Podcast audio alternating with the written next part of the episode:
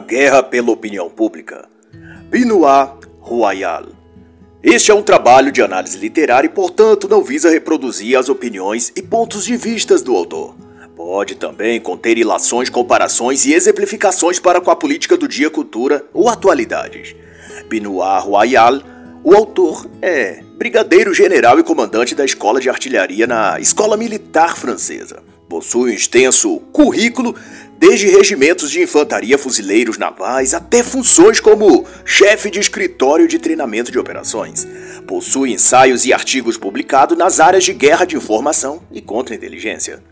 Esta obra discute o tema da guerra de informação, ou guerra de comunicação, como aqui também é chamada e que trata da disputa da mídia e das novas mídias, as digitais, para capturar e dominar a opinião pública.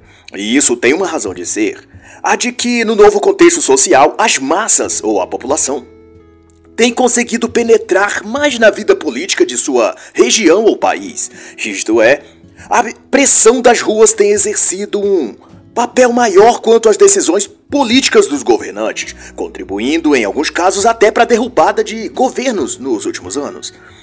Nas democracias modernas, portanto, a opinião pública tornou-se um tipo de coisa sagrada, um santo graal no qual quem tiver a posse pode mover o jogo político e ideológico a seu favor. E por isso é que os agentes políticos e midiáticos todos lutam para obter controle ou hegemonia de fala no espaço público, televisivo, impresso e de mídias digitais.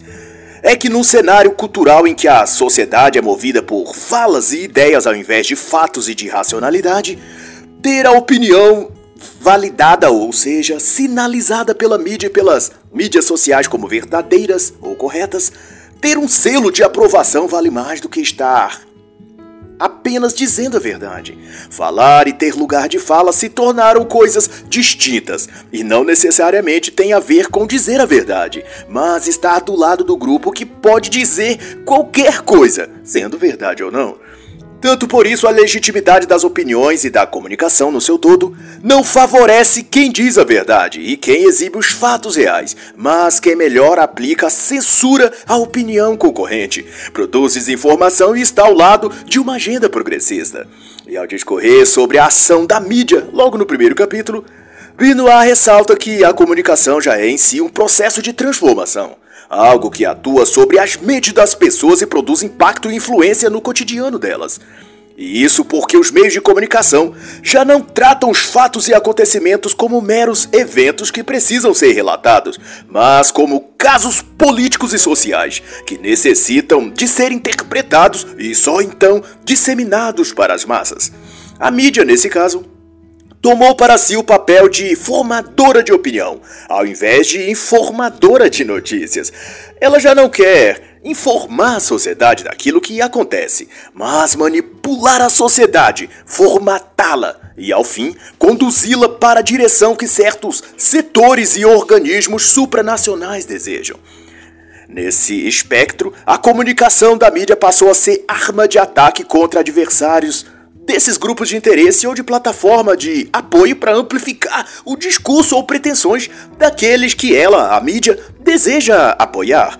Podendo, portanto, as informações passadas por essa mídia estar distorcida, enviesada ou propositalmente manipulada para fins que não sejam os de veicular e expressar notícias e informações sobre fatos verídicos. A mídia pode transfigurar em verdade aquilo que não é. É a constatação, doutor. E essa tática, hoje já comentada por muitos autores, é denominada de desinformação. E seu cerne e pretensão é distorcer a comunicação de um fato inserindo nela inverdades ou contradições a fim de forjar no público uma crença ao inverso da que teriam se a informação fosse passada corretamente. E como exemplo, o Ayal explica o ocorrido em 7 de agosto de 2011, em que o jornal britânico Daily Mail, o Correio Diário, noticiou uma suposta tormenta financeira nas bolsas de valores. Na reportagem, disse que o segundo maior banco francês, o Société Générale, estava à beira da falência. Os termos usados na matéria jornalística foram alarmistas, de que o banco estaria no limiar do desastre.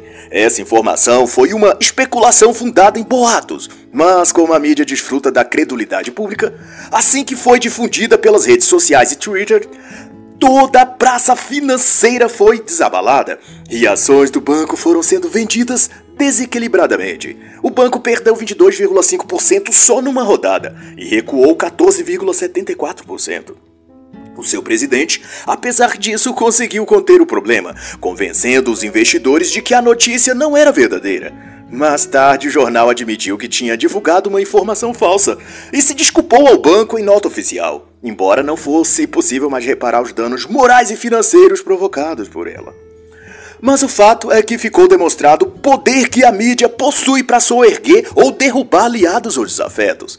E também ficou demonstrado como as pessoas exercem fé nos meios de comunicação. Na crença popular, as mídias transmitem conhecimento e não apenas informação, e em nome disso podem até tomar a liberdade de modificar os próprios fatos para caber nas suas narrativas, no tipo de conhecimento que ela pretende passar ao seu público.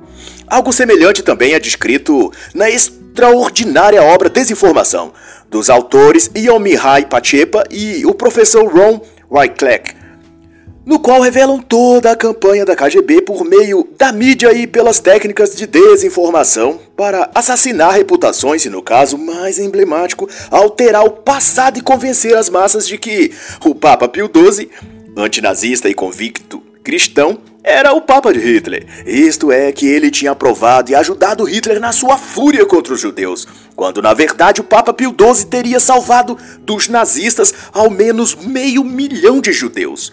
Essa passagem, que considero leitura obrigatória para todo leitor consciente que quer entender o mundo atual, está registrada nas páginas 95 a 257 da respectiva obra, na edição de 2015 lançada pela SEDET São Paulo. Mas o livro em si é repleto de outros exemplos, de como a mídia manipula a opinião pública e convence as pessoas de que mentiras são verdades. Na página 70, por exemplo, Pachepa e Ron relatam, por obsequio, o caso do Museu Nacional de Bagdá em 2003, em que foi repercutido na mídia mundial que os Estados Unidos tinham deixado saquear todo o museu, deixando que fossem destruídas 170 mil itens de antiguidade que datavam de milhares de anos. Uma desinformação, na verdade. As peças, na realidade, tinham sido removidas e guardadas pelos próprios funcionários do museu e levados a local seguro sob a custódia americana que, ao fim, seriam repostos ao seu lugar. Mas a narrativa associada às imagens comoventes dos lugares vazios no museu, seguido de supostos moradores ou frequentadores do local, indignados com a barbárie dos americanos contra o patrimônio de outro país, essa narrativa foi o que imperou e por toda parte alimentava ainda mais a hostilidade estrangeira contra os Estados Unidos. Um jogo de cenas, uma manipulação midiática. E de acordo com o autor, a função moderna da mídia se especializou em ocultar a realidade dos fatos e a travar uma batalha de influência pela hegemonia do direito de fala. E para obter isso, os meios midiáticos criam uma dinâmica em que exploram a sensibilidade pública, em vez de descrever os fatos. Ao mostrar as imagens que dariam testemunho dos fatos, digamos assim, os meios de comunicação de massa fazem uma narração daquilo, que penetrará no imaginário das pessoas. E a questão é que essa narração é uma história falsa e corrompida, uma ocultação da realidade, como disse o autor, que por fim afeta a forma de pensar de sua audiência, porque possuirá uma entonação comovente, uma música de fundo correspondente e uma explicação posterior que será reverberada em outras mídias, dando uma acepção de credulidade pelo simples fato de que aquela informação ou desinformação também é repetida por outros meios de comunicação. De modo que, se uma coisa está a ser repetida por muita gente, significa então que essa coisa deve ser verdade. Mesmo que não haja necessariamente nenhum sentido lógico nisso. Benoit Royal conta então, para efeito de exemplo, o decorrido na Guerra do Vietnã, em que, embora as forças militares americanas tinham vencido, ela perdeu na opinião pública, pois, em detrimento de seu aparato militar superior, a mídia, no próprio Estados Unidos e na Europa eram também inimigos que precisavam ser vencidos, mas contra os quais o exército americano não tinha se preparado para tal guerra de informações. Aos olhos do mundo, então, a TV, rádio e publicações jornalísticas deram cobertura dos fatos de um prisma em que o exército dos Estados Unidos apareciam como tirânicos e supremacistas, ao passo que as forças rebeldes Vietcongs, apoiados pela China, apareciam como valentes resistentes patriotas. Logo, essa massiva da imprensa contra seu próprio país surtiu efeito na população em geral e passou-se a ir para as ruas em protestos, clamando que os Estados Unidos parassem de massacrar os pobrezinhos do Vietnã. Daí se seguiu aos apelos da população canções de paz dos hippies fumadores de maconha imagens de corpos dilacerados e vilarejos pobres destruídos. Tudo descrito com uma voz lúgubre e emotiva dos apresentadores de TV. O que todos à época faltou entender é que aquela era uma guerra também de narrativas, ou guerra de desinformação. E por certo, também indico a excelente obra de Luciano Trigo, Guerra de Narrativas, através da qual esse tema também é abordado e com grande maestria, mas com um enfoque específico no Brasil e em casos da mídia brasileira. Após o Vietnã, destaca então o autor, os generais americanos conscientizaram-se de que os conflitos não se desenrolam apenas no campo militar, mas também nos campos econômico, político e, sobretudo, midiático. A sorte numa batalha, pontua ele ainda, pode ser decidida pelas imagens, pela percepção dos acontecimentos e por sua influência na opinião pública. Mas essa emotividade toda, propagandeada pela mídia internacional, não se mostrou no caso ocorrido em 2008, em que terroristas talibãs emboscaram o oitavo regimento paraquedista da Marinha Francesa. Ao final do confronto, os talibãs exibiram equipamentos militares e pertences pessoais dos soldados franceses abatidos, tripudiando em vivas imagens sobre os restos dos corpos dilacerados dos soldados da França.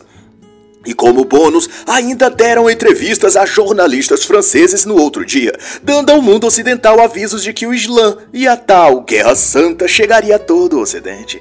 Mas nada disso fez com que a mídia na Europa e Estados Unidos se sensibilizassem em favor dos soldados mortos e decepados de seus países, França e Estados Unidos.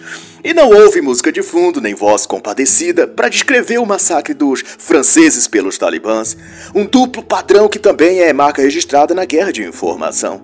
A mídia quer solapar o Ocidente. E então aplica a seguinte tática: o inimigo diz meu inimigo é meu amigo. E quanto a isso, Binoir vai ainda comentar que a ação na opinião pública por parte da mídia busca atingir a afetividade dos povos ou de indivíduos e fazê-los chocarem-se entre si. E com manobras emotivas movimenta-se os sentimentos de grupos distintos, fazendo-os odiarem-se entre si e combaterem-se mutuamente. E a mídia consegue isso por meio dos mesmos artifícios retóricos, música inspiradora, imagens impactantes, narrativa em voz lúgubre, etc. E ele dá nota ao exemplo de março de 2011 na Flórida, protagonizado pelo pastor americano Terry Jones, em o qual este fez um discurso contra o Alcorão numa mensagem para os membros de sua congregação. Todavia, em posse dessa mensagem, a mídia reverberou o ocorrido com tons sinistros, música dissonante e voz alarmista. E outra vez aquilo replicou-se mundo afora e fez ressoar a ira dos fanáticos islâmicos que, em lugares como o Afeganistão, eclodiu-se em atos violentos contra postos da ONU e estrangeiros, ocasionando a morte em Kandahar, Mars e Sharif e outros vários civis inocentes em todos os lugares.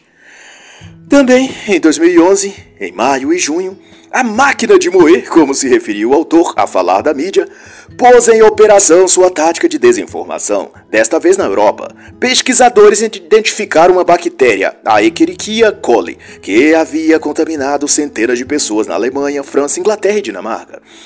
E sem estudos conclusivos, a imprensa alemã divulgou, em tom de alarme, que o vetor da doença teria vindo de pepinos ou legumes da Espanha.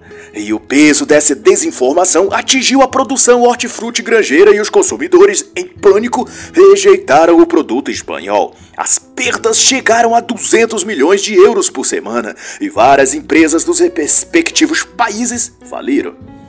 Não obstante, após análises científicas, constatou-se que aquela não era a origem da bactéria. Ou seja, os pepinos foram inocentados. Contudo, os danos econômicos, morais e pessoais não puderam ser retroagidos com a nota oficial da mídia, lamentando o incidente da notícia. O padrão é o mesmo, conceitua o autor. A escalada do pânico, a ascensão do pavor, a fomentação do caos, decorre via de regra de uma cuidadosa tática de desinformação por parte da mídia global.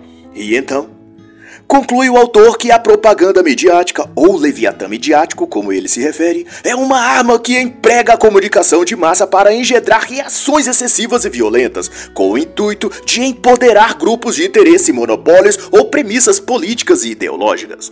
Por outro, na parte de quem recebe as notícias, o público consumidor de informações da mídia também aprendeu a alimentar-se desse tipo de notícias, alarmistas, sensacionalistas, feitas sem muita perícia, como algo escrito em rascunho no papel de guardanapo numa lanchonete de esquina, enquanto o editor de texto divide sua atenção entre os trend topics do Twitter que ele acessa pelo smartphone, o texto que ele escreve no papel e os glúteos da morena que ele olha passar no outro lado da rua. Notícias produzidas assim, rápidas, instantâneas, emotivas e sem necessário lastro na realidade. É a informação acelerada, excessiva e compulsiva, dirá o autor em outras palavras. E Bino enseja ainda que o que a mídia propõe com esses métodos de noticiar é romper a normalidade ou o cotidiano. É apresentar a notícia como se ela tivesse um efeito extraordinário e capaz de mudar ou moldar a própria realidade.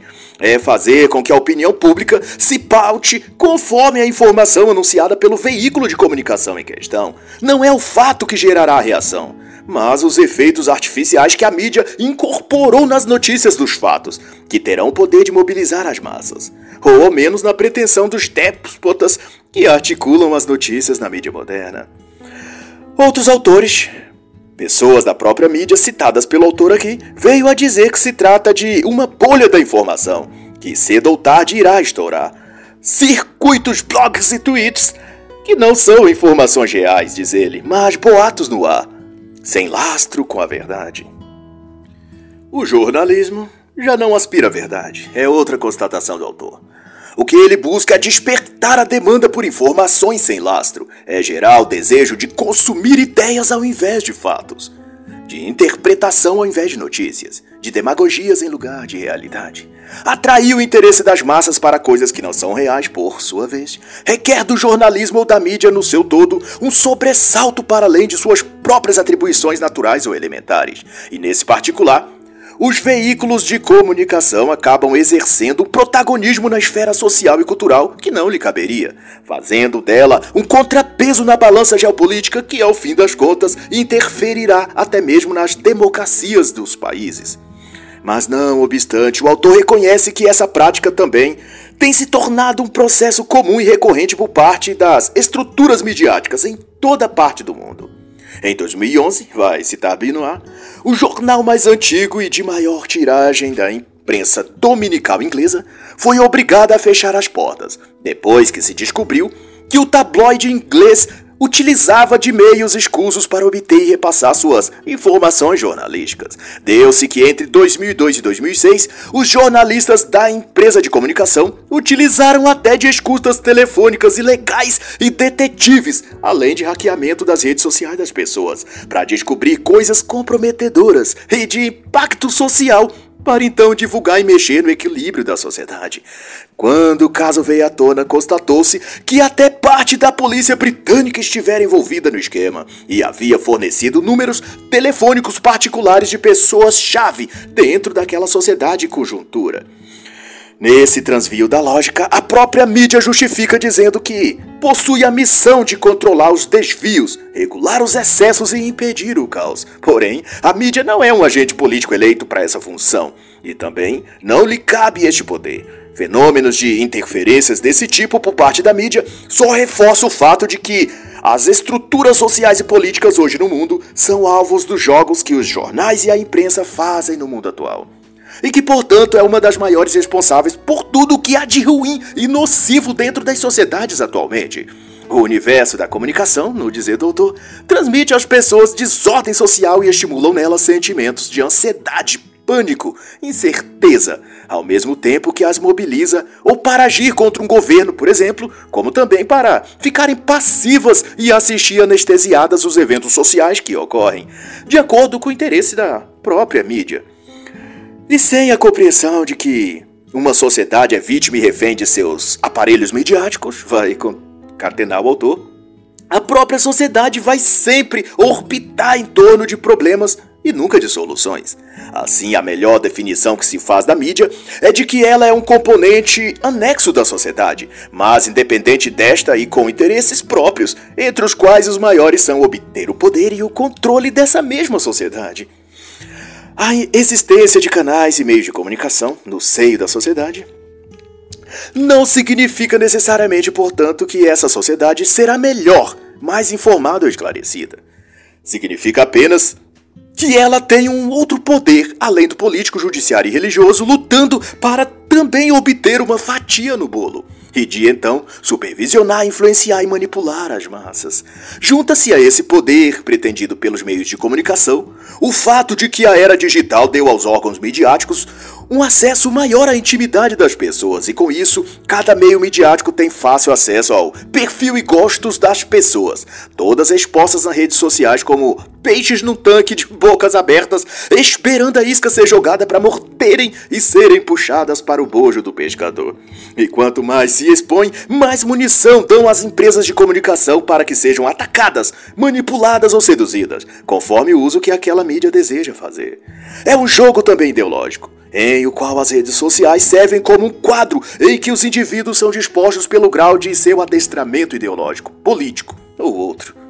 Se tivermos de trazer para nossos dias, em momento atual, usando a referência de 2021, podemos dizer que as massas são divididas entre bolsonaristas e não bolsonaristas, e conforme cada nomenclatura, são classificadas como inimigas da verdade ou negacionistas, e do outro lado, as donas da verdade, ou o grupo dos que ouvem a ciência, ou dos antidemocráticos e dos democráticos. E assim por diante, as redes sociais já não servem de outra coisa a não ser de um meio classificatório das pessoas, em clubinhos ideológicos em que uns são alvo de ódio e outro grupo dos que podem e têm o direito de odiar, e de até atacar e depreciar o outro grupo. Porque são os validados pela imprensa, a casta iluminada que detém a marca da promessa, que a promessa é de que a própria mídia lhes deu, de que façam o que fizer ou digam o que disser, serão sempre absolvidas pelos meios de comunicação. E diante disso, o autor elabora que a guerra travada pela mídia tem por objetivo contornar ou derruir as defesas psicológicas das pessoas e requisitar suas mentes para convencê-las e convertê-las no que quiser e pretender essas mídias de comunicação. E essa batalha da comunicação pode dirigir-se tanto a populações que precisam ser convencidas, quanto a adversários que precisa obrigar a ceder. Em todo caso, é preciso influenciar para convencer. Ela pode gerar, portanto, preconceitos de um povo para com outro, pode fomentar disputas territoriais entre duas etnias, pode desarrolar um conflito bélico ou pode também desarticular um governo político. A mídia possui as mãos sujas e é um ator social engajado na política, na cultura, nas questões ideológicas e em tudo que ela queira se meter, pois ela possui algo que é o cetro de poder nas mãos do rei, a opinião das massas, o controle da opinião pública. E com isso ela faz impérios surgirem ou serem derrubados, porque ao controlar o povo ela controla o destino da nação. Ou assim ela pretende. Pois ao fim de tudo, quem governa o destino do universo é Deus, e toda essa ânsia de poder, seja da imprensa, da mídia, dos setores políticos ou judiciais, tudo isso são apenas pretensões ilusórias de seres mortais querendo tomar o lugar de Deus, esquecendo-se apenas que antes deles outro ser já tentou fazer o mesmo e foi expulso do céu, Satanás, o mestre daqueles que com um crachá de jornalista nas mãos, ou com um título ou cargo de juiz, ministro ou do que for, acham que têm o poder de mudar e controlar o mundo, ou de serem editores da história, como um deles falou certa vez. São todos filhos do diabo. E como este, serão precipitados para as trevas e abismo, onde suas almas residirão eternamente.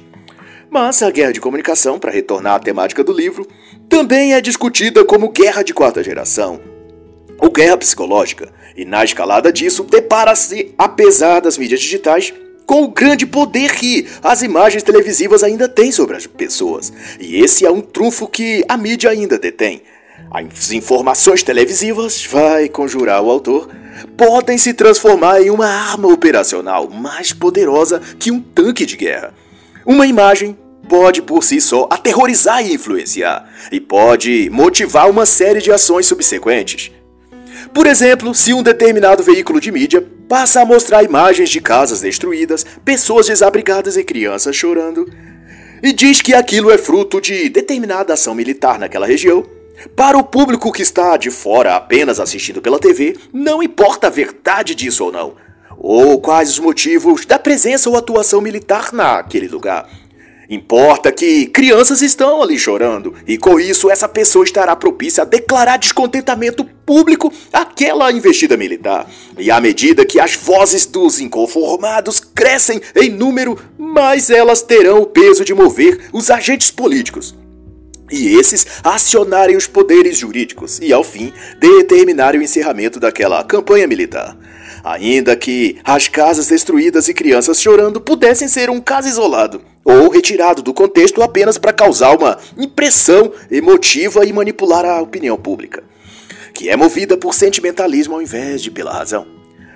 Tem-se então que a opinião pública é uma força política, e por isso os mais variados agentes públicos, judiciário, congressistas, etc., se esforçam para agradar aqueles que detêm e têm o controle dessa força ou poder que é a mídia ou os meios de comunicação ao bajularem, favorecerem ou darem concessões aos meios midiáticos e órgãos da imprensa, esses agentes sociais ou políticos procuram ganhar o favor da imprensa e, com isso, fazer com que ela conduza a opinião pública favoravelmente a eles. A opinião pública é a força da massa, a expressão da vontade coletiva. E essa vontade se expressa de múltiplas maneiras, desde o voto nas urnas até manifestações nas ruas e redes sociais. Mas, de qualquer jeito, Cada agente político depende da imagem que essa massa ou pessoas têm dele, e por isso tantos atuam para suprimir também os meios de comunicação independentes, pois aqueles que querem continuar no controle das massas e da opinião pública depende de que as pessoas só assistam, só ouçam ou só leiam os textos, vídeos, postagens e mensagens que a grande mídia produzir. Pois assim, os grandes canais de comunicação podem aplicar seus filtros ideológicos e manipular a todos. Se as pessoas passarem a ver, ouvir e acompanhar os meios independentes de comunicação, como os produtores de conteúdo nas plataformas digitais, essas pessoas não verão a vida pela ótica do establishment midiático, o que frustra os planos dos que pretendem dominar a opinião pública. Estabelecido isso, o comportamento das pessoas vai sendo alvo de controle preferido dos órgãos de mídia. Dominar, persuadir e modificar a forma de ser e pensar das massas é o objeto de cobiça dos grandes jornais e televisões. O autor reforça que, numa democracia, a opinião e vontade da maioria é que prevalece. Logo, a opinião pública é o elemento que otorga legitimidade aos agentes políticos e jurídicos. E o esforço para influenciar a maior parte de uma população naquilo que pensam é o objetivo maior e fundamental da mídia. Sufocar, por quanto ideias individuais e promover coletivismos e formas grupais de pensar é uma estratégia para capturar a lealdade das pessoas, mexer com suas emoções, insultar e cometer assassinatos de reputação a quem pensar e agir diferente. Tudo isso são também métodos de controle da opinião rédeas para segurar a manada, pois qualquer que quiser desvencilhar-se disso, que não quiser fazer parte do rebanho, cruzará com essas barreiras, terá de enfrentar a difamação, a calúnia e a fúria do rebanho domesticado e daqueles que controlam o rebanho, que no caso são os meios de comunicação de massa. E de então o indivíduo propenso à domesticação e amedrontado tende a curvar a cabeça para a canga da mídia e permitirá a TV, as redes sociais dominantes e a própria opinião das massas ou da maioria lhe dominarem psicologicamente. E desse ponto, ele estará tão escravizado mentalmente que duvidará de tudo que não for dito ou mostrado por um grande veículo de comunicação tradicional. No caso do Brasil, se não for transmitido pela Rede Globo, não é verdade. Se não for noticiado por William Bonner, aquilo não é digno de confiança. É como pensam e agem grande parte da população, adestrada pela grande mídia. Assim, convém que o que a mídia produz não é um convite à reflexão ou debate, mas uma imposição daqueles que querem controlar você. Sua libertação, portanto, começa quando você desliga a TV e para de dar ouvidos ao que ela diz. E assim encerra a análise da obra A Guerra pela Opinião Pública, de Benoit Royal.